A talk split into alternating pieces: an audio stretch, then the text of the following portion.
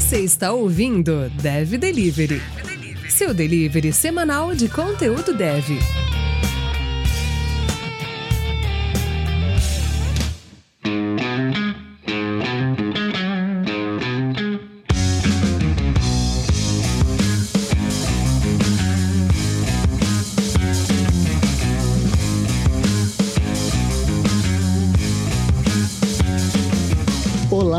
Seja muito bem-vindo a Dev Delivery, a sua comunidade de tecnologia. Meu nome é Jefferson Henrique e bora lá podcast para saber qual vai ser o papo de hoje. E aí, deliveries dessa internet marota, o Pedro falando aqui. Fala pessoal, tudo bem? Sejam todos bem-vindos aqui a mais um episódio da Dev Delivery, a terceira temporada do nosso podcast, que tá incrível, cheio de convidados tops que com certeza estão elevando o nível da qualidade do nosso conteúdo aqui. E só vai ter essa perspectiva de, de qualidade quem escutar toda essa terceira temporada do início ao fim. E hoje, não é para menos, a gente vai falar de um tema que quem é que é desenvolvedor, que eu também me enquadro nesse jogo, algum momento na carreira passou por alguma situação que, algum problema, que quis ter alguma ideia de e ficou naquela história, pô, o que, que eu vou fazer para resolver esse problema? Vou criar uma library, vou criar um script, vou criar um framework, o que, que eu vou fazer? E depois disso, essa library pronta, como é que eu vou cativar as pessoas para chegarem a me ajudarem nesse, nesse projeto aí, né? E depois, como é que eu vou ganhar dinheiro com isso, será, né? Será que o formato open source nos ajuda a ganhar dinheiro em cima disso? Será que eu consigo transformar esse projeto em um produto? E para ajudar a gente a responder essas questões, a gente trouxe um cara aí que, com certeza, quem é programador web, programador web raiz, né? Agora me desculpa aí quem usa tema claro, com certeza já utilizou algum projeto desse cara aí. Mas eu não vou estragar mais aqui a, a, a apresentação. Alfredo, fala aí a, build desse cara e apresenta o nosso convidado hoje. Cara, eu não tenho tempo suficiente para falar isso, tá? Mas eu vou tentar sintetizar coisa, coisa pouca. Cara, hoje a gente conta com a presença de um cara que é um dos primeiros programadores brasileiros a ser considerado Google Developer Expert. É um cara que criou projetos como Drácula, Clipboard.js, o Appletease e é best-seller na Amazon, né? Putz, cara, Zeno, se apresenta aí. Quem é você na fila do pão? Fala pra galera. ninguém, ninguém. Pô, galera, um prazer estar aqui com vocês. Prazer conhecer vocês, trocar uma ideia. É, tá falando aí com o pessoal da comunidade de Floripa e do resto do Brasil todo também, né? Tenho certeza que expande muito mais a audiência de vocês. Então, pô, mega feliz de estar aqui com vocês, cara. E vamos trocar uma ideia aí. Show, cara. É isso aí.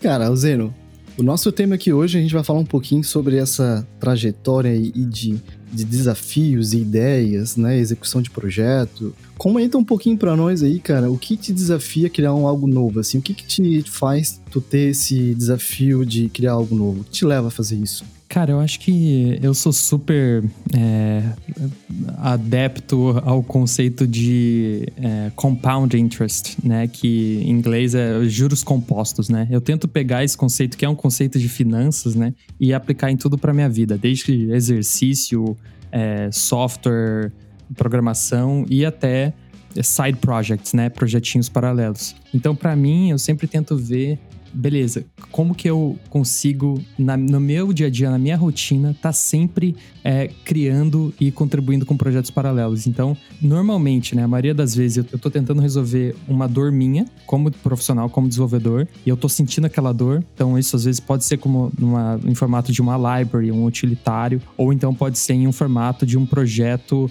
é, só por assim, para eu testar algum conhecimento e tal. Então, é, eu acho que essa é a melhor, a melhor maneira de você colocar esse tipo de cultura aí no, no teu dia a dia, né? Tentando resolver problemas que você sente, né? Mas, obviamente, às vezes a gente tem ideias de problemas que não necessariamente nós somos os, os clientes e os consumidores, né? E também é válido, né? Só que você vai ter que fazer um pouquinho mais de dever de casa nesse caso.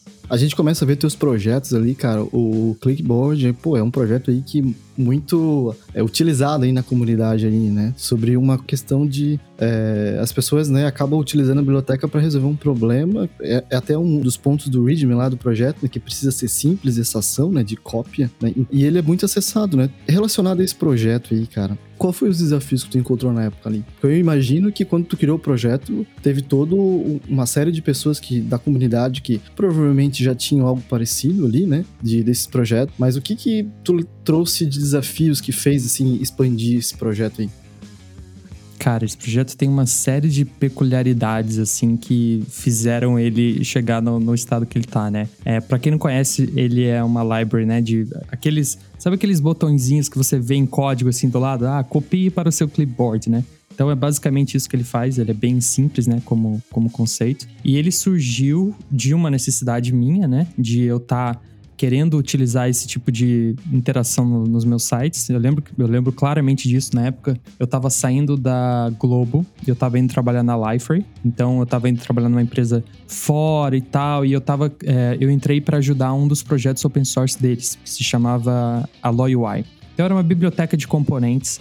Isso foi em 2013, se eu não me engano, alguma coisa assim. Aí nessa época eu tava criando esse site e tal, e aí beleza, né? Eu falei, ah, ok, vou colocar agora, tem vários snippets de código, vou colocar agora um copy to clipboard. E aí a única biblioteca que tinha na época era o Zero Clipboard, que era uma biblioteca em Flash. E eu, assim, eu tenho um mega histórico em Flash, eu comecei em Flash, então eu sou super apegado e eu amo Flash, como eu amo, na verdade, o ActionScript, que é a linguagem que o Flash usava, mas eu sei que todo mundo odeia o Flash né? E, e eu também não queria colocar um, um SWF, né? O, o, a extensão de, de Flash lá dentro do meu projeto, porque eu sabia que isso tem todo é, uma questão de acessibilidade, tem questão de performance e tal. Então eu sabia que não é a melhor saída para web, né? Depois que veio o HTML5 e tudo mais, ficou claro que o Flash estava fora do jogo. E aí, cara, eu vi esse projeto, ele era gigantesco e ao mesmo tempo eu vi que tinha uma API nova do browser para fazer isso, que era a exec command. E aí essa API tava lá, só que, tipo, o suporte era péssimo, mas eu vi que tava tendo movimentos para suportar isso de uma maneira mais global. Então eu lembro que eu peguei um final de semana e falei assim, cara, quer saber? Eu vou criar uma, uma biblioteca disso. E eu tinha, eu tinha as minhas, as minhas motivações egoístas, de um lado, né? Eu sei que eu, beleza, eu quero resolver um problema para um projeto meu, ok. Mas eu tinha outros, por exemplo, ah, eu nunca tinha usado classes em ECMAScript 6. Então eu falei, pô, maravilha, agora eu tenho uma desculpa para usar classe. Maravilha. Aí eu comecei a brincar, e aí tal, beleza. E eu terminei esse projeto.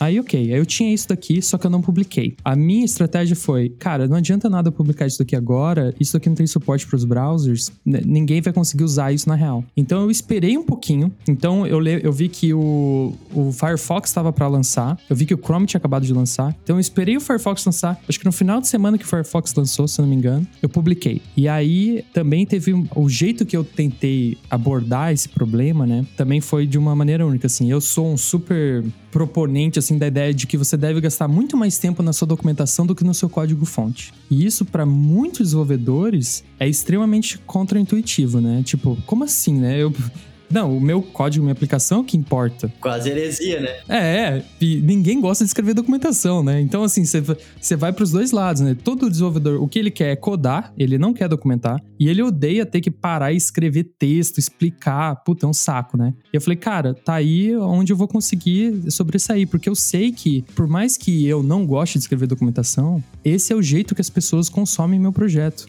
Então, acho que às vezes tem um, uma pegada meio egoísta da, do desenvolvedor, né? Ou às vezes até naiva, assim, de, de é, ele achar que não, eu, eu vou publicar isso aqui no GitHub e isso aqui vai dar certo. Tá, mas você nem gastou, tipo, meia hora no seu README, entendeu? Pô, você tem que ter um README bem estruturado e tal, que seja, tipo, tem um apelo, né, visual para você querer usar aquilo, que seja fácil e tal. Então, foram essas as coisas que eu acho que foram diferenciais para mim na hora que eu tava resolvendo esse problema. E esse é um projeto que virou, como a gente pode falar aqui, um monstro, né? Porque ele é o número de downloads que ele tem, né, no NPM, no, ali no repositório é gigante ali, né? A parte de estrelas ali dentro do GitHub também, então realmente aí tem uma porcentagem que, de uso muito grande, né? É bem assustador, na verdade, porque assim, qualquer mudança que você faz, seja uma mudança de você dar um upgrade de um, de um webpack, e aí você. Ah, o jeito que você vai exportar módulos agora, nossa, isso tem um impacto gigantesco no projeto. É, se eu não me engano, no, no NPM tem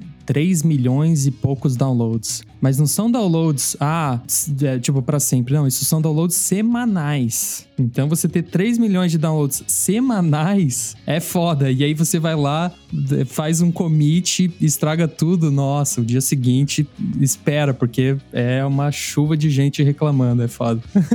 Cara, Só imagino, cara, a quantidade de testes que tem ali, né, documentação que tem que ser feita para poder garantir essa. Acho que talvez é por isso que conseguiu chegar a esse número todo ali, né? Esse tempo que tu investiu em cima do projeto para poder a galera utilizar com mais confiança aí.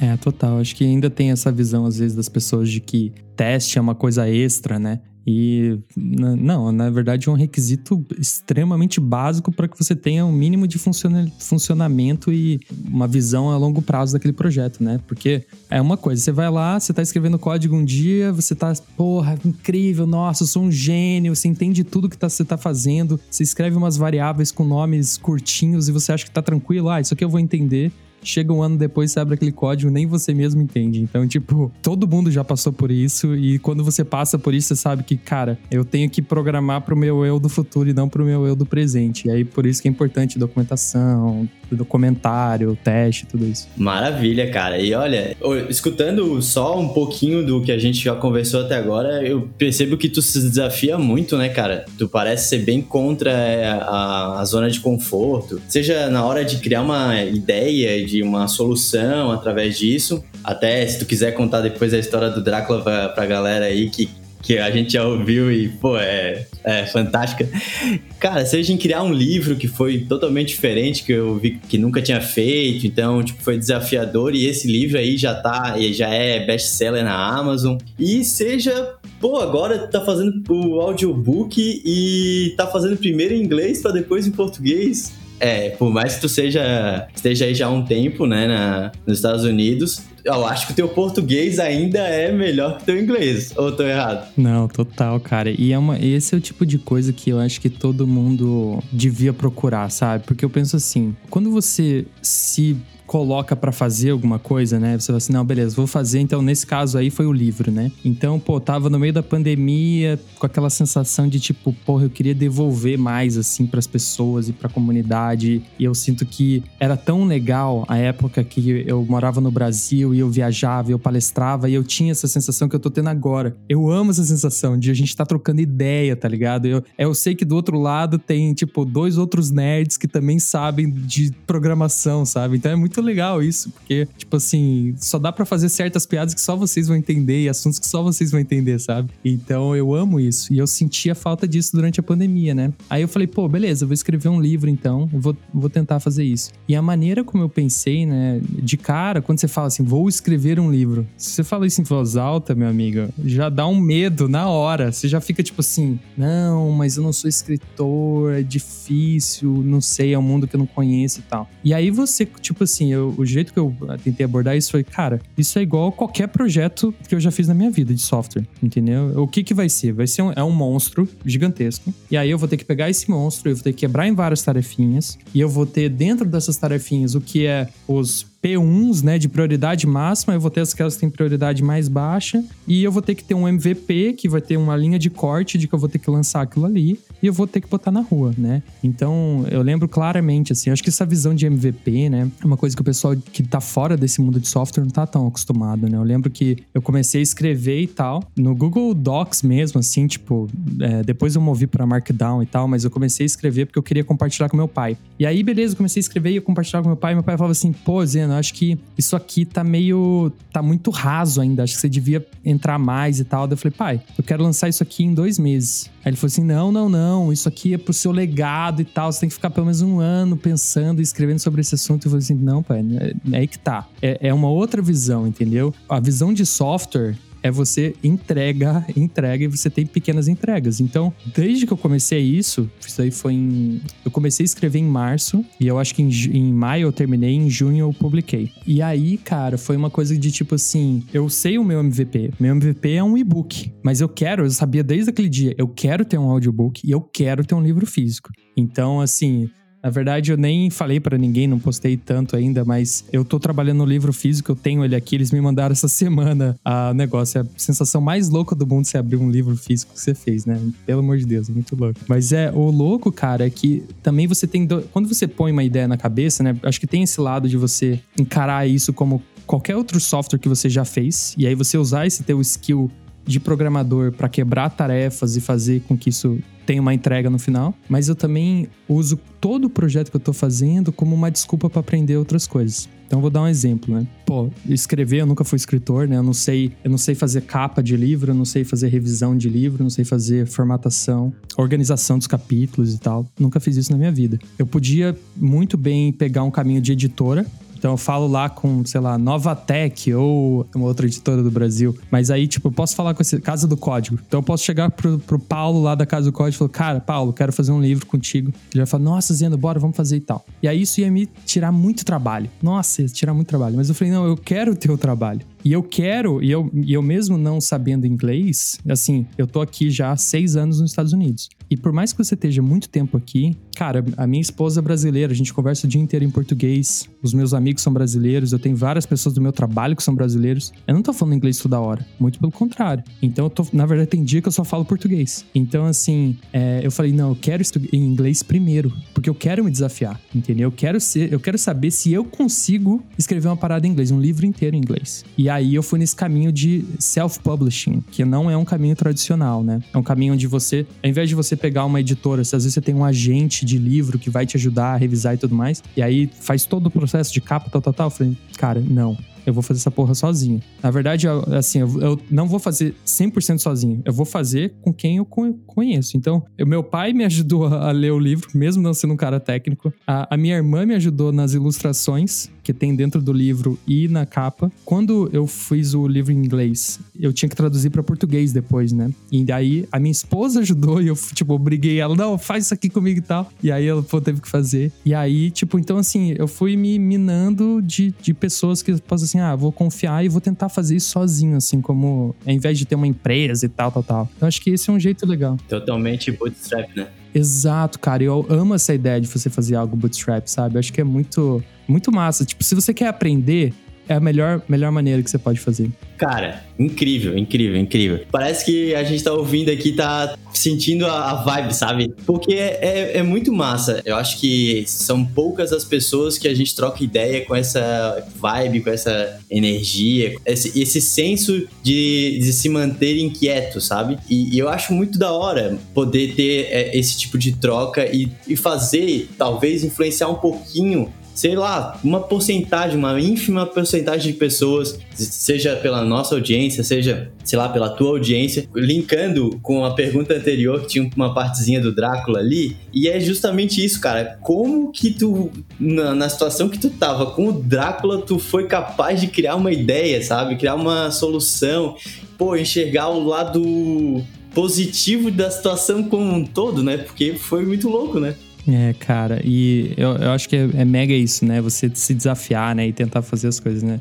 A, a, história do Drácula é muito louca, né? Então, quem aí usa Visual Studio Code, Sublime, Terminal, qualquer coisa, se precisar de um tema que fique legal no seu computador, dá uma olhada lá, pesquisa por Drácula, vocês vão achar. É, e a história dele é uma história muito insana, realmente, de fato, cara. Eu tava é, dando uma palestra na Alemanha na, na época. Acho que foi isso. Isso foi em 2012 ou 2013, 2011. É, sei lá, alguma coisa por aí. E aí eu tava lá nesse evento e aí eu tinha que viajar pra Espanha, que eu ia dar é, outra palestra na Espanha. E eu nunca tinha ido pra Espanha. Foi um lugar que eu nunca tinha ido na minha vida e tal. Assim, a gente acha que brasileiro consegue falar espanhol, né? A gente, meu, você não tem noção. O espanhol da Espanha é outro game, é outra parada, é outro esquema. E aí, beleza, né, cara? Eu cheguei, tá, fui para lá, entrei no avião e tal, comecei a passar muito mal. É, essa era uma época que eu tava tendo um, um, lifestyle bem tóxico, assim, de tipo, festa pra caramba, né? Tipo, muito jovem, né, cara? Festa pra caramba, Red Bull no café da manhã, não dormir direito. Era uma viagem. Virar madrugada. Vixe, virar madrugada, por que não, né? Porra. quem, nunca? quem nunca, né? Pergunto quem nunca. Exatamente. E aí, tipo, fui lá pra Espanha e tal, aí comecei a passar muito mal no avião, e aí, tipo, teve uma hora que eu levantei o bracinho, falei assim, ó, era moça, preciso, eu, eu tô passando muito mal. E ela falou, não, tá, tá tranquilo e tal. Eu falei, não, é sério, eu tô passando muito mal. Aí pousamos, na hora que a gente pousou, veio uma ambulância dentro do aeroporto, os caras, tipo, é, todo mundo ficou sentado, só eu que saí primeiro do avião. Entrei na ambulância. Eles me levaram primeiro no dentro do aeroporto tinha um esquema de hospital lá. Aí beleza, me deram um remédio, comecei a me sentir bem. Aí peguei um táxi, cheguei no hotel. Ainda meio beleza tal, aí comecei e era uma dor muito louca, essa dor que eu tava sentindo, porque era uma dor que, tipo, eu ficava sentindo fome e aí, quando eu comia, eu passava muito pior. Então era muito insana a dor. Aí, beleza, eu jantei lá, aí comecei a passar mal de novo. E aí, isso acho que era meia-noite, uma da manhã. Eu fui na recepção do hotel e falei assim: preciso de um hospital mais próximo possível. Tipo, tava, meu, muito mal. Aí me botaram num táxi, eu fui pra um hospital lá, universitário. Cheguei no hospital, eles me botaram numa salinha lá, tiraram meu negócio e tal. E aí eu pensei assim: ah, tô um pouco melhor, umas três horas, quatro horas. Isso de, lá no hospital já tava um pouquinho melhor. E aí depois, assim, foi muito louco, porque a mulher pegou as minhas coisas assim, e eu já tava me sentindo bem por causa do soro. E ela foi caminhando assim. Daí eu falei: ah, vou poder ir embora, né, agora, né? Tava caminhando com as minhas coisas. Daí eu falei assim: ah, e tal, saí saída dela, não, senhor. Daí eu, tipo assim, eu não tava entendendo a situação, né? Ela tava me levando pra sala de emergência, assim, tipo, de UTI, assim, essas coisas que você fica lá. E eu, caralho, como assim? Tipo assim, meu, eu, eu vou palestrar, tipo, amanhã, tá ligado? Eu, eu vim aqui pelo trabalho, eu não vim aqui pra passear. Tipo assim, não tem como eu ficar aqui, tá ligado? Não existe isso. Tipo, eu tô sozinho, não tenho ninguém que eu conheço aqui. E aí, assim, tinha o pessoal da minha empresa, né? Mas eu não, não tinha visto ninguém ainda, eu tava sozinho. E aí foi mega desesperador, assim. Tanto que, tipo, eu fiquei lá e eu achava que, cara, eu vou sair daqui, sei lá, três, quatro horas. Eu passei três semanas no hospital. E foram três semanas, tipo, bizarras, tá ligado? Você tá num hospital, num país diferente, cara, que você não fala a língua era louco. Eu era até assim um caso dentro do hospital, porque como eu não entendia a língua, ia lá uns estudantes, era um, hospital universitário, a galera ia estudar o meu caso, tipo assim, esse cara que tá passando mal e que ninguém entende e tal, o caso dele. O cara tá no zoológico praticamente. Cara, zoológico total, zoológico total. Mas aí no terceiro dia, eu já tava me sentindo um pouco melhor e tal. E aí eu falei com o pessoal do trabalho, eu falei, ó, oh, se estiverem como ir no hotel pegar as minhas coisas, meu computador tá lá. E aí pelo menos eu fico fazendo alguma coisa aqui, porque, cara, é um saco ficar aqui. Aí eles trouxeram meu computador e tal, e eu tava lá de boa. E aí, beleza, o tempo vai, passa. Acho que eu fiquei uns, sei lá, cinco dias, seis dias com o computador de boa lá. E aí teve uma hora que eu saí rapidinho da, da, do meu quarto do hospital para poder beber água. E aí quando eu voltei, meu computador não tava mais lá. Nossa, cara. Isso foi, foi bizarro, foi assustador. Tipo assim, eu não entendi, né? Quando você é roubado, assim, né? Tipo, você olha assim e fala assim, ué, cadê, né? Eu deixei aqui, né? Aí eu, ah, como assim, né? E esse era o jeito que eu falava com a minha família e tal. Então, foi muito insano, cara. Foi uma merda. Chorei igual um bebê, mas aí, tipo, beleza, né? Falei lá com, a, com uma enfermeira, consegui contactar o pessoal do escritório. Aí no dia seguinte, eles até levaram outro computador lá para mim. E aí eu, porra, triste pra caralho, mausaço. Mas aí, de novo, né? Tava lá, sem fazer porra nenhuma lá, né? E aí agora eu tinha um computador novo, né? E aí eu tinha que instalar tudo de novo. Aí eu falei, ah, tá, beleza, eu vou instalar instalar, vou instalar o Sublime, vou instalar o iTerm, vou instalar. Acho que nem tinha Slack, nem usava Slack ainda, mas tipo, eu ia instalando todos esses apps. E aí eu vi que, pô, beleza, eu posso botar temas. Eu já usava tema preto, né, nos meus outros aplicativos, só que era sempre assim: ah, nesse lugar eu uso um tema, nesse outro lugar eu uso outro tema, nesse lugar eu uso outro tema. Eu falei, ah, vou tentar fazer o meu e vai ser, tipo, a mesma cor para tudo. E aí eu fiz, tipo, três temas e coloquei no, no GitHub. E eu fui esquecendo esse projeto. Tipo assim, eu não,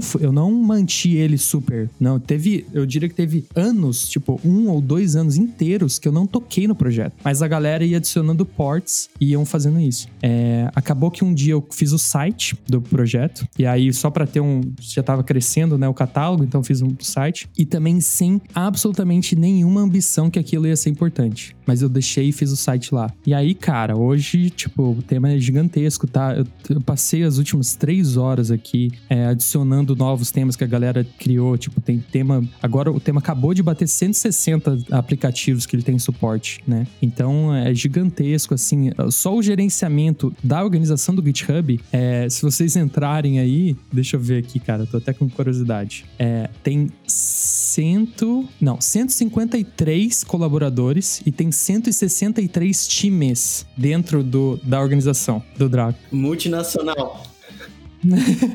Cara, é surreal manter isso, cara. É muito louco. Mas você vê, tudo começou de uma história louca, né, cara? De tipo, tava mega mal, mega péssimo, mas falei assim, porra, tô aqui sem fazer nada, né, cara? Vou, vou fazer alguma coisa de útil, né? completamente inconformado, desolado, sozinho, e aí saiu tudo isso aí, ó. Caraca, velho. Pô.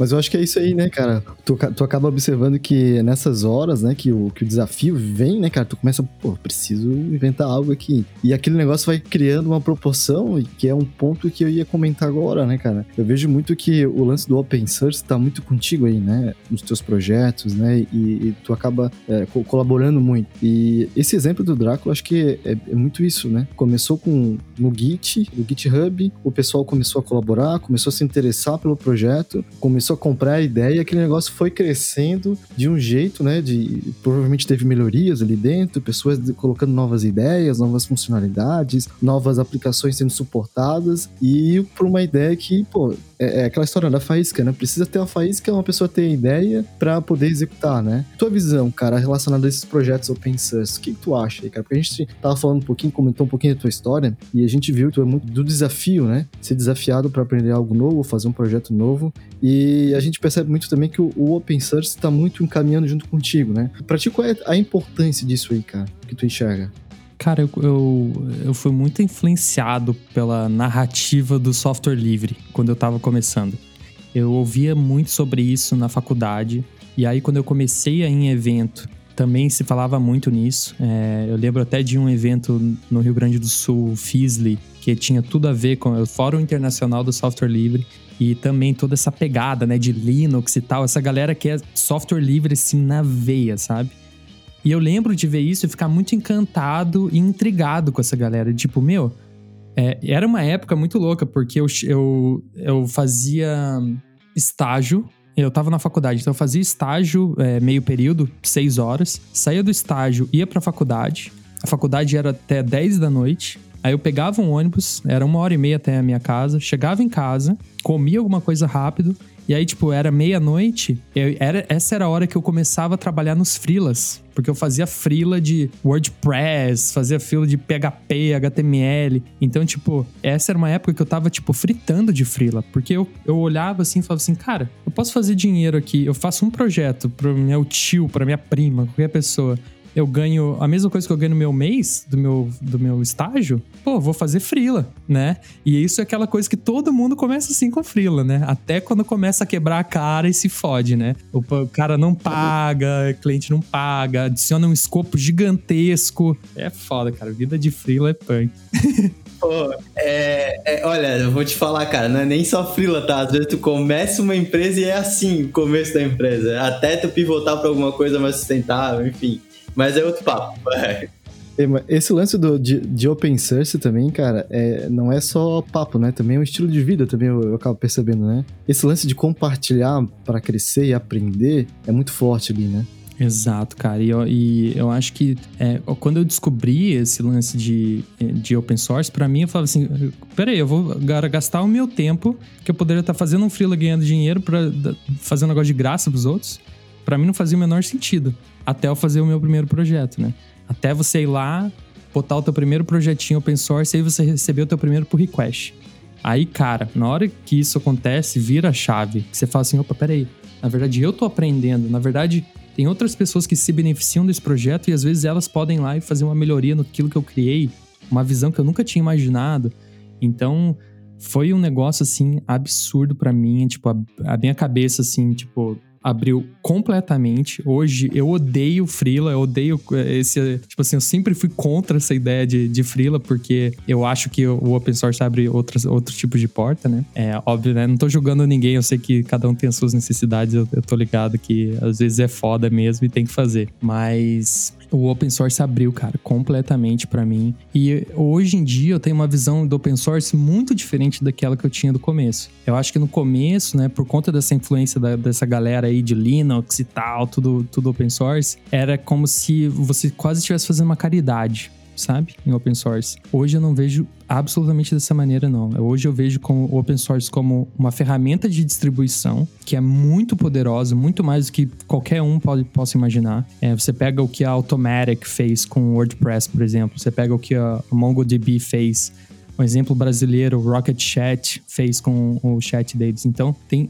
milhões de exemplos é, de projetos open source que, na verdade, monetizaram muito. Eu acho que tem tudo a ver com qual modelo você monetiza. Então, hoje eu vejo open source muito mais como um modelo de distribuição, um modelo de engajamento com a galera que está usando o software e não uma coisa é, Madre Teresa de Calcutá. Eu só tô fazendo isso aqui porque eu quero ajudar o mundo e tal. Óbvio, eu quero ajudar os outros em tudo que eu faço, senão não estaria aqui gastando esse tempo com vocês, né? Eu poderia estar jogando videogame, assistindo Netflix, né? Mas estamos aqui agora trocando ideia, né? Tanto, tanto eu quanto vocês, né? Vocês poderiam estar fazendo isso. Mas, ao mesmo tempo, eu acho que tem outros lados aí que as pessoas às vezes acabam não enxergando. E tem muita gente no mercado que tá criando tipo, impérios em cima de open source. Legal, essa visão é bem, bem interessante porque quando a gente pensa, ó, oh, vou criar um projeto, vou botar lá no GitHub, é, é um pouco até do tema que a gente tá tocando aqui, né, de sentir uma dor, é, tive uma ideia de como resolver aquilo, fiz uma lib,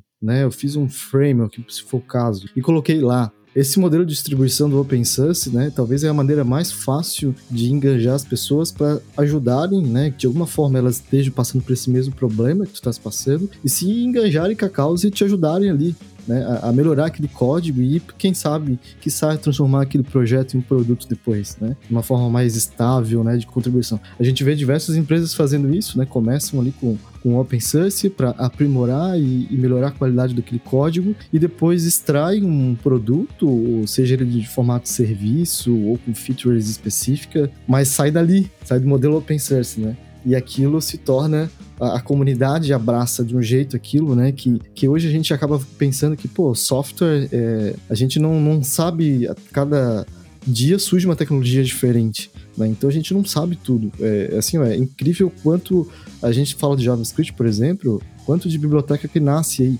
Né? E pode ser que amanhã ou depois essas que nasceram são viram hype do momento e as que a gente sabe não, não são mais. Né? Então a gente precisa de um grupo grande de pessoas para poder ajudar e aumentar esse projeto e deixar ele robusto, né? E depois ele virar um produto, quem sabe, né? Eu acho muito isso aí, cara. Tu concorda com isso aí, cara? Total. Concordo, cara. Eu acho que tem. É, é, eu consigo distinguir bastante as pessoas que conseguem fazer um projeto open source de impacto daquelas que não conseguem. E para mim, tudo tem a ver com uma coisa muito simples, né? Nesse mundo de agile, de project management, não sei se vocês já ouviram esse termo, mas tem o, o, o definition of done, que é quando, assim, o que, que significa uma task, um ticket, é, tá fechado. Qual é a definição de pronto? E a definição de pronto da maioria das pessoas com relação ao open source é: sentei, codei mil horas aqui e agora vou puxar. Então, beleza. Puxei para o GitHub, criei o repositório no GitHub. Agora, essa é a minha definição de pronto. A minha definição de pronto é completamente oposta a essa. Eu acho que você fazer o, o, código e você preparar isso é, é a base. Não tem, não existe nada sem isso. Você tem, é o mínimo que você pode fazer. Não é o nossa, fiz tanto, agora tá open source. Não, esse é o mínimo que você pode fazer para começar a jogar esse jogo. Agora, você investir na documentação, investir tipo num slogan do projeto que faça sentido, investir numa, num, num sitezinho que pareça legal, seja intrigante, a pessoa queira usar por causa que ali tem uma identidade, a pessoa começa a se conectar com aquilo. Você, tipo, responder issues num tempo certo, né? Que é fazer suporte. Pô, você levar um mês para responder uma issue, não vai ter engajamento nenhum da galera. Então, eu acho que é muito crucial, assim, você repensar na sua definição de pronto, né? Quando tem a ver com open source. Essas empresas grandes aí, essa galera que tá conseguindo monetizar, não é porque eles o código deles é maravilhoso, né? E eu acho que às vezes a gente tem essa visão purista como programador, né? E só quando pô, você amadurece, você bota aí uns aninhos nas tuas costas, você vê que não, não é só sobre código, né, cara? Acho que a gente tem essa. É, a gente é muito romântico, né? A gente acha que é tudo sobre código, pô, é foda. cara, falando nisso, falando nisso, então, ó, eu tive a ideia tu já deu alguns próximos passos aí. É, e agora que tu tá nessa, nessa pegada aí, se tu quiser até contextualizar a galera, mas que tu tá numa pegada também numa parte de produto também. Cara, na tua visão, quais são as características assim principais que fazem transformar aquela ideia, aquela ideia pronta em de verdade um produto? Perfeito. Eu quero dar um passinho para trás só para é, falar um pouquinho de como que eu penso em ideia, porque eu acho que isso é uma coisa importante também. É muito fácil a gente ter alguma coisa assim, tipo, ah, um estralo e a gente começar a sair programando e fazendo, né? Então, eu sempre tento dar um passo para trás quando eu tenho alguma ideia de fazer alguma coisa, porque como todo mundo, né? A gente, como a gente é programador, é quase como se a gente tivesse um superpoder na mão, né, cara? Você pode inventar qualquer coisa que você quiser. É muito louco isso. Você fala assim, ah, agora eu quero fazer, tipo, sei lá, uma plataforma de podcast. Você pode fazer, não tem nada te impedindo, né? É a mesma sensação do Minecraft, né? Tu cria um mundo só pra ti, do jeito que tu quiser, cara. Exato, cara, total. É verdade. Então, assim, eu tento. Eu sempre me pergunto. Eu faço algumas perguntas, assim, pra mim. A primeira pergunta que eu faço é tipo: tá, eu realmente gosto desse assunto que eu tô entrando? Porque às vezes a gente tem uma motivação que é. Não é a motivação certa. Vou dar um exemplo aqui desse momento que a gente tá vivendo. Talvez vocês tenham ouvido falar aí do Clubhouse, né?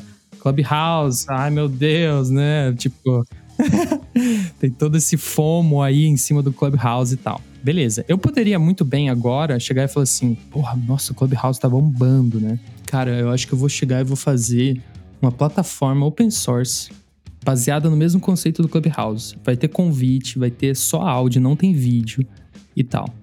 Porra, irada a ideia. Maravilha, eu vou começar agora. Então, beleza. Então, assim, a ideia parece ser muito boa no papel, né? Não tem ninguém fazendo, pesquisei aqui no GitHub. Porra, maravilha é, já é aprovado e tal. Então tudo diz que a ideia é boa. Mas eu gosto desse assunto.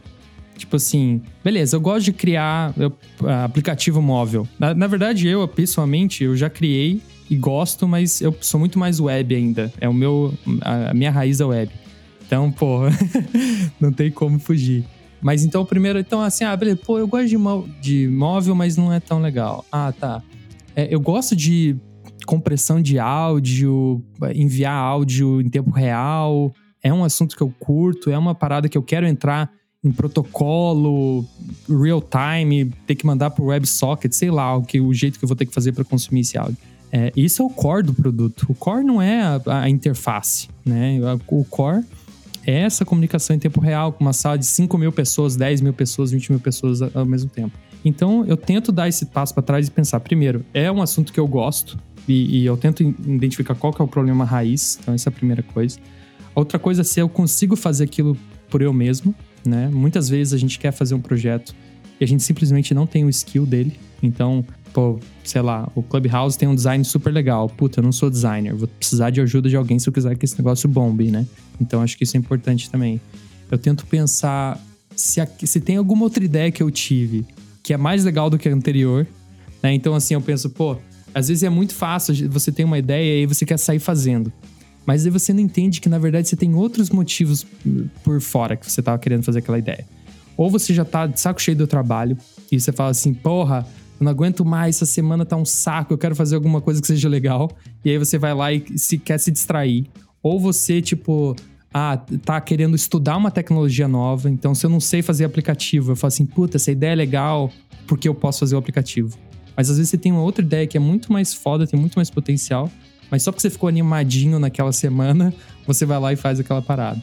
Então, às vezes, eu tento deixar essas coisas maturando, assim, essas, e eu me fazia essas perguntas que são difíceis. Você tem que se olhar para dentro e falar assim: puta, às vezes eu só quero fazer aquela library porque eu quero ser famosinho no, no GitHub.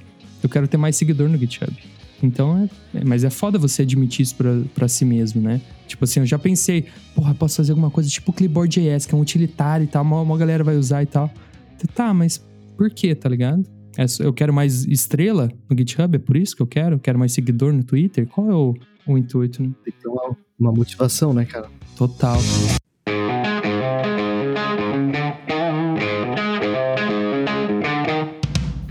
Bacana o episódio, né? Tá curtindo, né? Então, pessoal, a gente para fazer esse tipo de episódio, a gente se esforça bastante, tudo na raça. Então, a gente nessa terceira temporada, a gente começou com um projeto de apoia-se, tem alguns planos diferentes é, e tem também recompensas diferentes. Dá um confere lá no link do apoia-se no site da Dev Delivery e veja se você consegue apoiar a gente nessa empreitada. Valeu! Esse dia eu tava escutando uma, uma, uma frase que eu até anotei aqui, que tava esperando um momento pra gente falar ela aqui. Tava escutando o seguinte, que ideia é commodity? E a execução não é. Então, assim, é, mais que a gente tenha ideias, né? Elas não são nada, né, cara? Eu acho que o que vale muito é a execução daquela ideia. Transformar é o que o tema que a gente tá falando aqui agora, né? É transformar aquela, aquela ideia de maneira estruturada em um projeto é, que seja viável, atrativo, seja, né, entra até em questões assim de concorrência para ver se realmente eu tenho capacidade para fazer isso, porque muitas vezes a gente, pô, tem uma ideia muito legal, eu acho que eu tenho capacidade de fazer um projeto, tem pessoas que podem me ajudar, mas tem uma empresa muito grande que já faz algo parecido. Cara, vou perder tempo para fazer alguma coisa assim? Será que, sabe, é, é difícil a gente tentar é, parar para pensar que será que vale o esforço para isso? Ou de repente será que talvez eu, eu não consiga complementar outra ideia dessa outra empresa maior, de uma uma funcionalidade, ajudar lá no repositório deles, que está muito maior, muito mais estável. Então tem esses viés aí, né?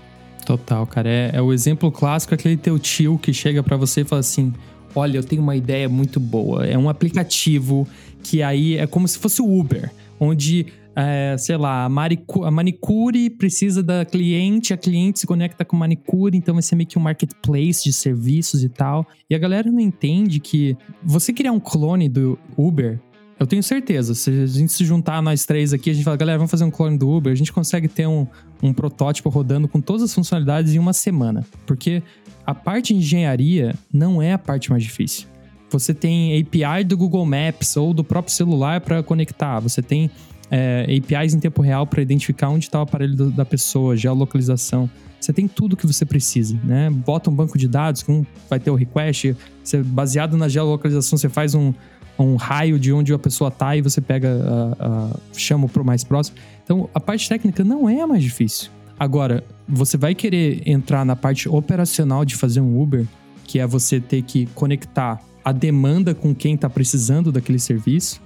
Cara, isso é muito difícil. É muito difícil você ter esses dois lados, né? É o, é o, é o dilema do, do ovo da galinha quando você está falando de marketplaces, né? Você começa primeiro com o serviço ou você começa primeiro com a audiência. Se você não tem um ou se você não tem outro, não dá certo, né? Então, tem todo um lado extremamente operacional de bater na porta da, da, daquela manicure para ver se ela faria o serviço e tal. Então, tem todo um lado muito complexo que as pessoas só pensam no lado da ideia eu sou mega dessa filosofia, cara. Tipo assim, ideia não vale porcaria nenhuma, tá ligado? Tipo, por isso que eu tento fazer o máximo que eu posso em público, assim. Eu, eu, vou compartilhando o progresso das coisas porque eu não tenho medo. Não tenho medo que vai chegar alguma pessoa em cima de mim, entendeu? Muito louco, só fazendo um parênteses aqui, quando eu tava fazendo o site do Drácula Pro, que era a versão paga do Drácula, é, eu, eu tava fazendo a landing page assim, daí eu falei assim, puta, eu acho que eu vou mencionar a história do Drácula que uma coisa que eu nunca tinha feito, nunca tinha falado sobre esse assunto publicamente, porque era uma coisa que não, porra, é o meu maior trauma da minha vida, tá ligado? Passei três semanas no hospital, tá ligado? Foi péssimo, tá ligado? Foi péssimo pra caralho. Tipo, você ficava lá, a mulher ia lá, me dava injeção de trombose, porque eu tava deitado o dia inteiro, uma bosta tá lá naquele lugar. Mas eu falei, cara, eu vou ser vulnerável aqui. E eu acho que é, você tem que se colocar como parte do produto. Você faz parte do produto. Não é, o, não é só o Drácula, entendeu?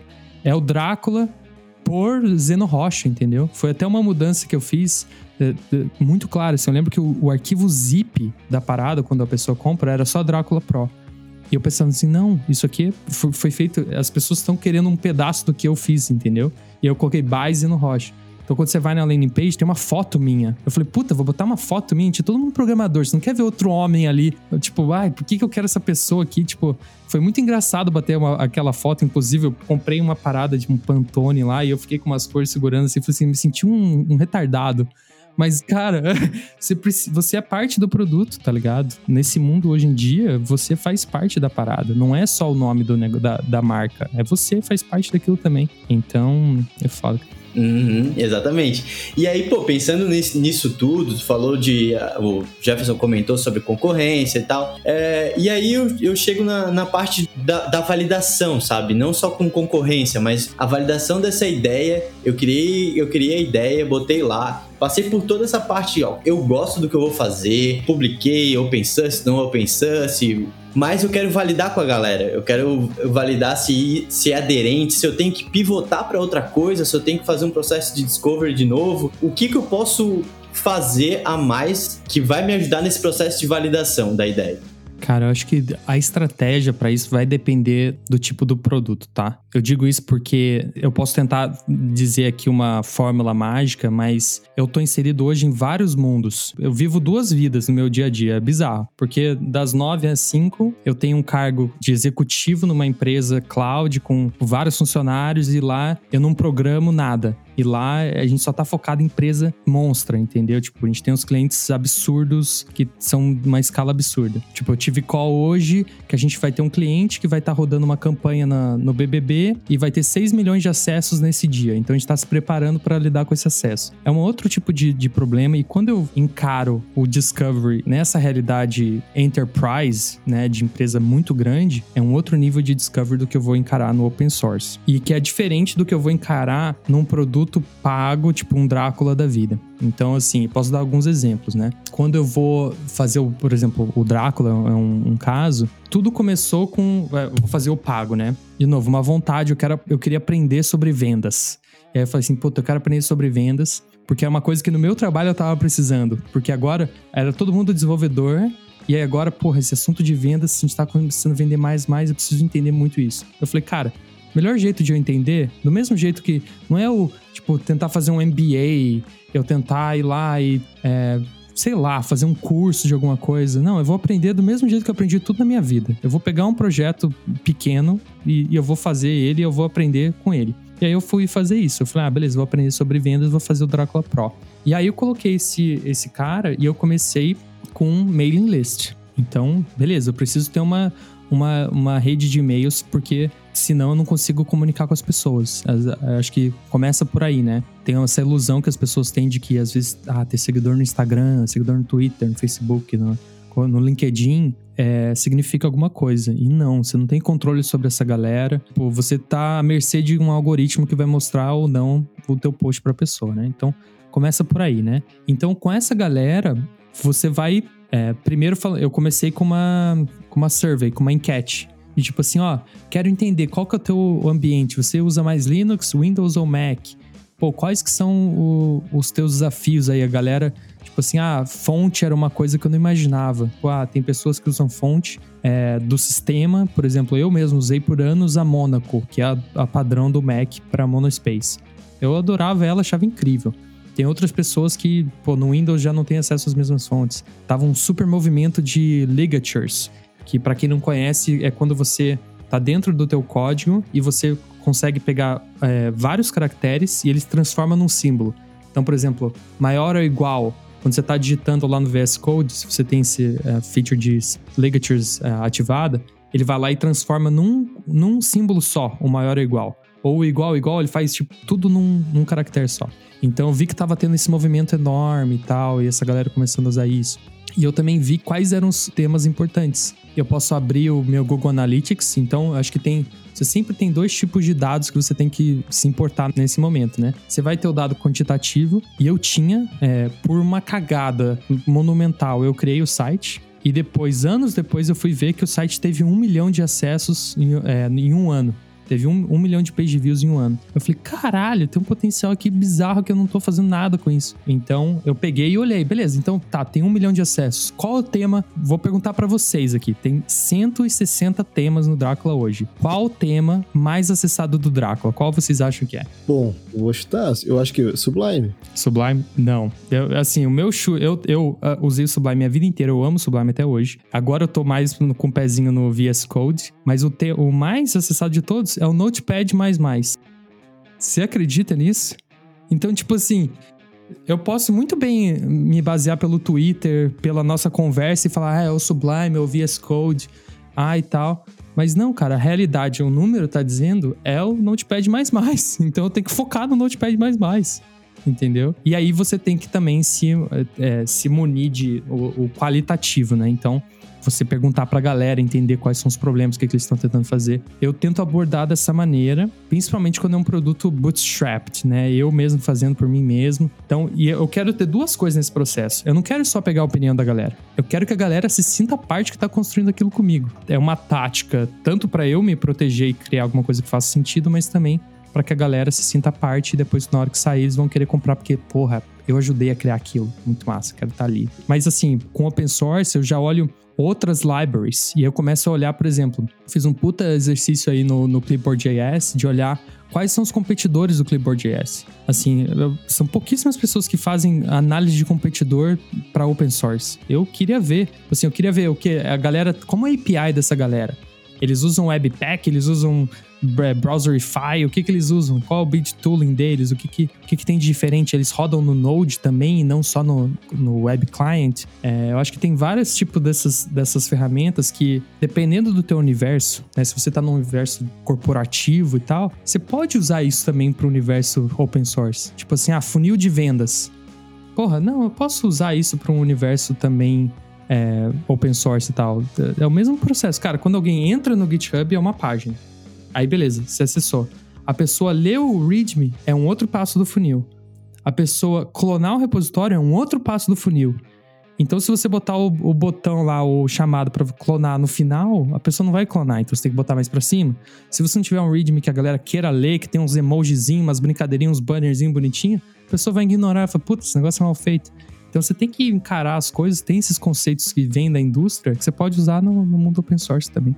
Perfeito, cara. E pelo que eu percebi, assim, um, um, dos teus desafios foi o processo de venda, né? Tu comentou ali. É, e eu acho, cara, não posso estar falando uma grande bosta aqui, mas eu acho que o perfil dos devs, da comunidade técnica de compra, de comprar, comprar algo é, especificamente, porque eu acho que talvez eu acho que o instinto natural é, cara, isso aqui eu acho de graça. Não, peraí. É, a minha pergunta é, cara, o que que, o que que estimula essa galera a comprar, sabe? O que que... É, tu falou algumas coisas aí que eu acho que já podem fazer sentido e talvez tu complemente é, na tua resposta, mas o que, que mais convence essa galera a comprar algo? A documentação, que tu falou do README, o senso de comunidade, de estar tá participando daquilo diretamente, da construção da, da, daquilo, que mais que a gente pode enxergar disso?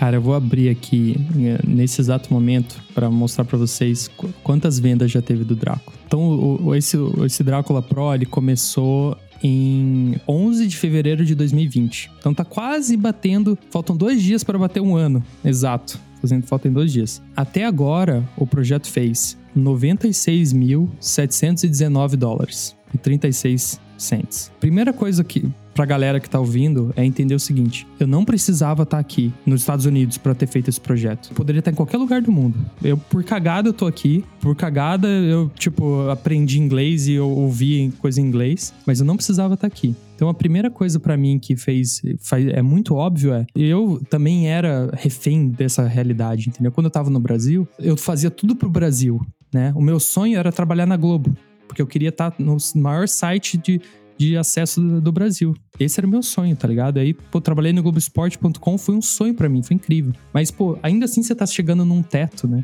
E eu olhava isso como a, a primeira coisa para mim é, tem que ser uma parada em dólar global, entendeu? Se eu tivesse no Brasil agora, eu teria feito meio milhão de reais vendendo cor em um ano. Você tem, a, você tem noção do absurdo que é essa frase? Eu, eu juro por Deus, só de falar isso, eu, eu me arrepio, porque é um absurdo. Não faz sentido. Meio milhão de reais uma, vendendo uma cor. Não faz sentido nenhum. Mas para essa galera fez. Para esse monte de gente que comprou, fez. Eu acho que tem vários, vários quesitos aí mega importantes. Acho que tem, com certeza, o lance de devolver né? Então esse projeto foi open source por muito tempo. Então a pessoa se sente na, quase como uma obrigação. Pô, eu tô usando isso aqui por três anos, quatro anos. Eu preciso devolver, tá ligado? Pô, pra esse cara continuar fazendo essa parada para eu poder continuar usando. Eu acho que tem a natureza do projeto também. Tem, tem certas ferramentas que as pessoas usam uma vez e depois nunca mais usam, né? A frequência delas, né? Então, por exemplo, sei lá, a gente estamos usando aqui o Riverside para gravar esse podcast. Ferramenta top, foda pra caramba, tô amando. Vamos supor que vocês ficassem, sei lá, toda semana vindo aqui ou todo dia, né? Ele é um produto que não tem tanta frequência, no, nesse caso de vocês, né? Pô, vocês não são um Joe Rogan que vão ficar gravando podcast todo dia. Mas eu acho que tem esse lance da frequência também. A galera usa o tema de, no, no seu VS Code, no seu Sublime, todo dia. Então, pô, que a pessoa tá todo dia olhando. Então, pra ela trocar é muito difícil. Tenta aí vocês, tenta trocar o tema de vocês aí, pra vocês verem como vai ser estranho. Você fica tipo assim, puta, tá sentindo uma dor, parece. Ou a fonte, você sente uma dor, você fala assim, nossa, que fonte estranha. Porque, pô, você tá vendo todo dia aquela tela preta ali, tá ligado? Então tem, acho que tem coisas da natureza dele que contribuíram. E teve coisas também estratégicas aí de preço, por exemplo. Então, uma coisa que eu reparo, e eu acho que vocês devem sentir, pelo menos essa percepção que eu tenho como indivíduo. E eu imagino que vocês devem sentir a mesma coisa, que é, porra, hoje em dia tem uma é, fadiga de subscrição. Tudo é uma subscrição. Tudo é um SaaS que você tem que pagar por mês. Eu tô assistindo Mandalorian e eu WandaVision. Eu preciso pagar a Disney Plus. Eu tô assistindo agora, eu amo The Office e a minha esposa tá assistindo Modern Family. Agora aqui nos Estados Unidos eles moveram pro Peacock. E agora eu tô pagando 10 dólares por mês numa outra porra de um aplicativo chamado Peacock. Aí eu tô eu queria ver Mulher Maravilha. E aqui só dá para assistir no HBO Plus. Aí tô pagando HBO Plus. É, Max, sei lá, agora mudou o nome. Então aí, porra, é um cansaço de subscrição que todo mundo sente, né? E eu tô falando um exemplo aqui bem simples de TV, mas você tem isso com software, tá ligado? Ah, porra, eu tenho que pagar o Riverside, eu tenho que pagar o Notion, eu tenho que pagar o Google Workspace, eu tenho que pagar o GitHub para ter repositório privado, enfim. Você tem mil exemplos aí de coisas que vocês é, acabam tendo que pagar todo mês. E, to, e ninguém gosta disso, porque sabe que, ah, mas é só 10 reais, é só 20 reais. Não. Quando você soma tudo, você sabe que no final do mês é punk, tá ligado? então, eu, eu, essa é minha percepção como ser humano, convivendo nessa sociedade capitalista que a gente vive. Então, eu podia muito bem falar assim: ó, galera, o tema vai ser tanto por mês para pagar. Cara, eu não quero fazer isso, eu não me sinto. É muito melhor em termos de negócio fazer isso. Muito melhor. Você tem renda recorrente, você tem previsibilidade de negócio, você sabe quanto que você vai gastar. E mesmo se tiver um churn altíssimo, você sabe que você ainda tem uma receita X. Né? Então, você tem muita previsibilidade quando é, nesse modelo de negócio. Então, não tô falando que o modelo de você vender uma vez só, que é o caso do Drácula Pro, é o melhor. Eu não acho que é. Definitivamente ele é péssimo. Mas para esse caso, onde você tem suporte baixíssimo, porque eu faço, uma vez que eu faço o tema, não muda tanto assim o Sublime ou o VS Code. Então eu tenho um suporte baixo, não tem um custo de replicação. É software, né? Tipo, eu dou Ctrl C, Ctrl V, tá feito. Eu não tô tendo que comprar folha para imprimir livro, entendeu? É, não tô precisando de uma gráfica, não tem nenhum custo associado. Então isso para mim acho que fez a maior diferença também. O lance de ser uma coisa que você paga uma vez só e pronto. E um outro lance foi, tipo, o que ele se propõe, né? Eu lembro que uma eh, logo no começo, antes de lançar, tava pensando assim, pô, vou fazer primeiro. Se você só quer comprar o tema do, do, do Sublime, é, é, X. Vai ser 9 dólares. E se você quiser comprar os 20 temas juntos, vai ser 50 dólares. Então, para mim, esse era o melhor modelo de negócio. Se você não tem tanto dinheiro, você pega só aquele. Se você não tem outro, você pega aquele. Mas aí, eu, conversando com meu amigo Bernard Luna, ele, ele me desafiou assim, falou assim, tá, mas qual é a transformação que você quer que a galera tenha usando essa parada? Parada. Eu falo, pô, eu quero que a galera se sinta mais produtiva. É para isso que eu tô fazendo. Então eu vou investir em fonte, em paleta de cor, estudei teoria das cores, estudei composição de cor. Eu entrei assim, achei uns papers bizarros que eu tava estudando sobre como você faz paleta de cor RGBA ou é, HSL, qual a melhor maneira de compor. E eu falei, cara, eu quero estudar para entender qual a melhor maneira. E ele falou, então, então você acha que a galera vai ter essa transformação aí com 10 dólares? Falei, não, não vai ter, porque foi aí que eu falei, não, vou botar um, um livro também, porque daí vai além do código. Então não é só o hard skills, tem os soft skills também na jogada. Então, cara, eu acho que tem, é, uma, é uma, uma receita aí com mil ingredientes, mas eu acho que você, né, como indivíduo, você consegue pegar muitas lições do, do teu próprio jeito de consumir coisa que pode servir para o teu produto também. É, esse público deve é bem peculiar, né? Porque existe muitas opções de mercado, tanto no modelo open source é, ou até projetos parecidos, né? Então, quando a gente vê algo assim, ó, a gente tá falando dessa ferramenta que a gente tá usando para gravar o podcast, é, eu acho que acredito que só quem usa ou teve a ideia de montar um podcast passou por algumas dificuldades e aí enxerga valor na, na ferramenta. É, é, a garantia que tu precisa ter, não? Eu vou investir esse valor nessa ferramenta porque eu, ela vai me garantir algo. Isso aqui também que tu tá comprando, né? Essa garantia. Isso é importante. Eu acho que isso é, é, é, é a questão. E esse modelo muito interessante que tu falou ali do Drácula, pagar uma vez, né? E tu ter acesso, também é algo que atrai muito, né? A pessoa ali se sente, como tu falou ali, muitas vezes a pessoa sente obrigação, né? Que vem do modelo open source, né? É, tu enxerga, cara, que esse modelo open source, muita gente fala que existe um dilema ali, né? Monetizar projetos através de modelos open source. Tu tens alguma, alguma ideia sobre isso, cara? Cara, tenho várias e super concordo com o que você falou, né?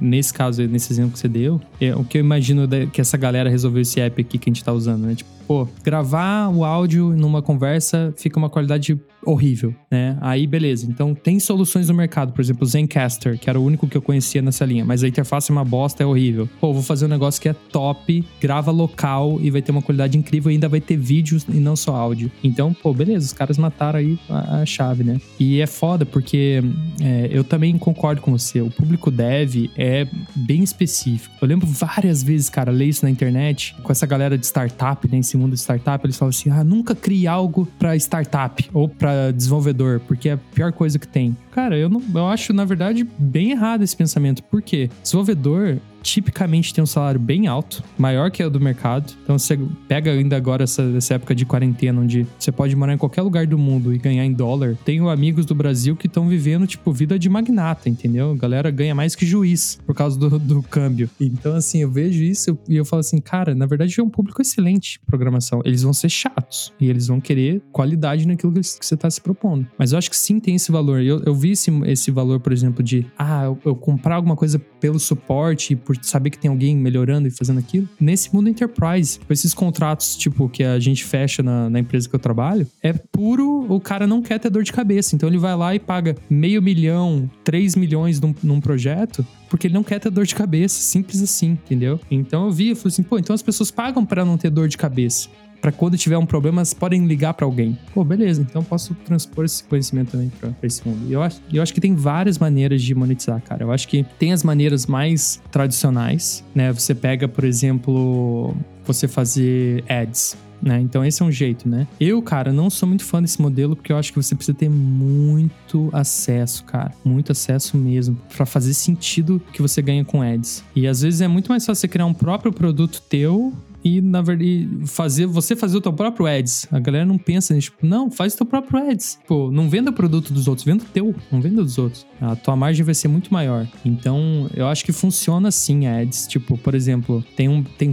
Bootstrap. Por muito tempo o Bootstrap teve só ads. E, cara, tem muito acesso no getbootstrap.com. Então, não tem problema nenhum eles fazerem só ads. Até eles criarem um marketplace de tema. E aí eles ganham na transação de cada tema. Muito mais criativo tá todo mundo criando o tema de bootstrap o tempo todo, faz muito mais sentido. Aí tem modelo agora que tá bem alta, né? Já tinha, já sempre teve esse modelo, mas agora tá em alta, que é a doação. Então, você tem projetos tipo é, tem o Patreon, tem o próprio GitHub Sponsors, que estão super em alta, né? Eu acho que são, é muito legal esse. Então, por exemplo, até a fonte que eu uso, que é a Fira Code, eles têm 46 mil estrelas no GitHub. Eles têm esse modelo de patrocínio. É, mas eu acho que não é o ideal. É, não sei se vocês já ouviram num projeto chamado Chakra UI. É uma library de componentes para React. Super famosa, a qualidade é foda. Os caras têm componente para tudo que você imaginar. E eles têm esse modelo de sponsors. E eu tava vendo hoje ou ontem, e os caras ganham tipo assim, mil ou dois mil por mês. É, e eu falo assim, caralho, o trabalho que esses caras têm para manter essa parada é surreal. Então, assim, eu acho que tem esses modelos tradicionais, ads sponsors.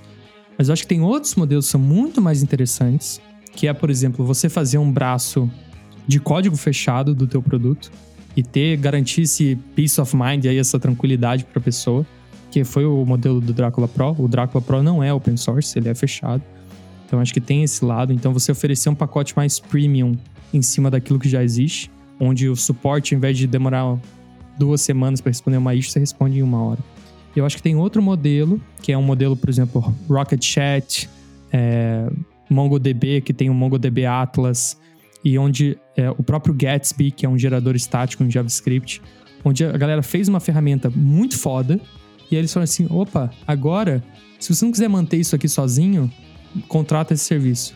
WordPress.com, né? Outro exemplo. Em vez de você baixar lá o zip do WordPress e botar no teu servidor usando FTP e ter que manter aquela porra, você vai lá e vai no WordPress.com e você tem um site. Então, eles pegam e empacotam a solução open source, mas trazem essa pegada de, olha, eu sou o MongoDB. Não tem ninguém que vai, que vai saber de MongoDB melhor do que eu.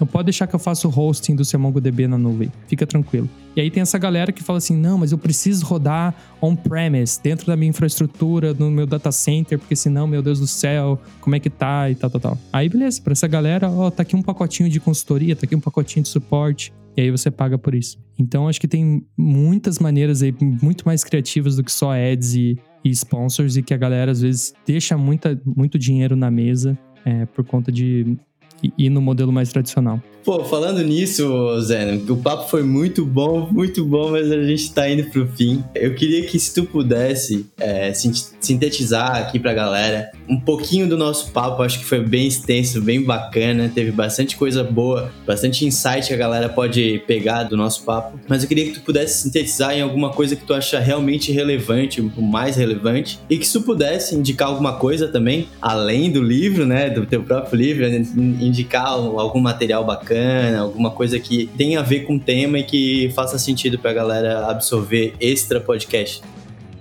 Cara, eu, assim, se eu puder sintetizar, eu diria que é, você criar um hábito de side projects, de projetos paralelos no teu dia a dia, onde você gasta 15 minutos, 30 minutos ali contribuindo com alguma coisa, fazendo a tua própria coisa.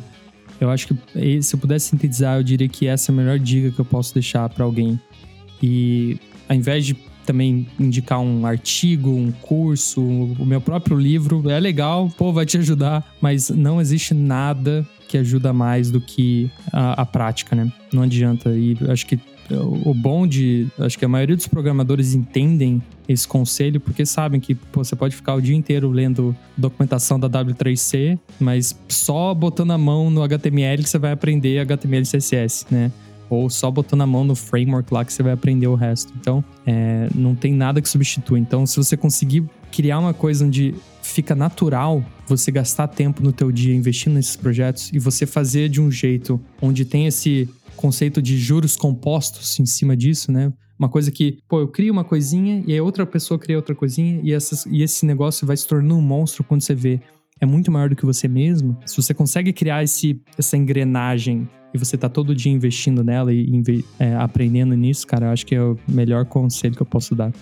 Zeno, cara, de novo, queria agradecer aí a tua presença, bicho, por ter aceito o convite aqui.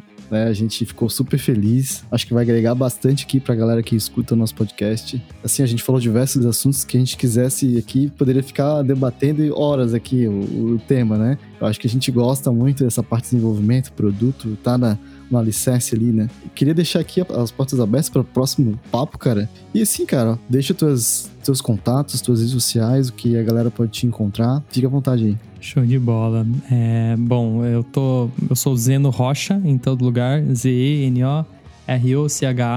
Twitter, GitHub, qualquer lugar Instagram, tô, tô em tudo aí com esse mesmo nome. Pô, se quiser dar uma checada lá no Drácula, é draculafilm.com e se quiser dar uma checada no livro, é 14habits.com, 14habits.com. É, tem inglês, tem português, tá muito massa. O audiobook eu tô mega animado, pro físico vai ser lindo também. Então, pô, é, mas acima de tudo, valeu aí, galera, o convite. Eu também, eu só olhei agora o relógio quando você falou assim, pô, vamos encerrar. Eu falei assim, caraca, a gente já tá todo esse tempo aqui. Passou muito rápido, cara. Passou muito rápido. Então, é. valeu demais aí pelo convite, adorei a conversa. Foi top o episódio, né? Conta aí pra gente. Só pra saideira, recado final, acessa lá dev.delivery, que a gente também produz conteúdo em texto, numa sessão específica. Lá a gente fala sobre é, desenvolvimento, gestão, negócios, a parte de produtos também. Tudo tá lá, bem bonitinho, em formato texto. Dá um confere lá depois. Valeu?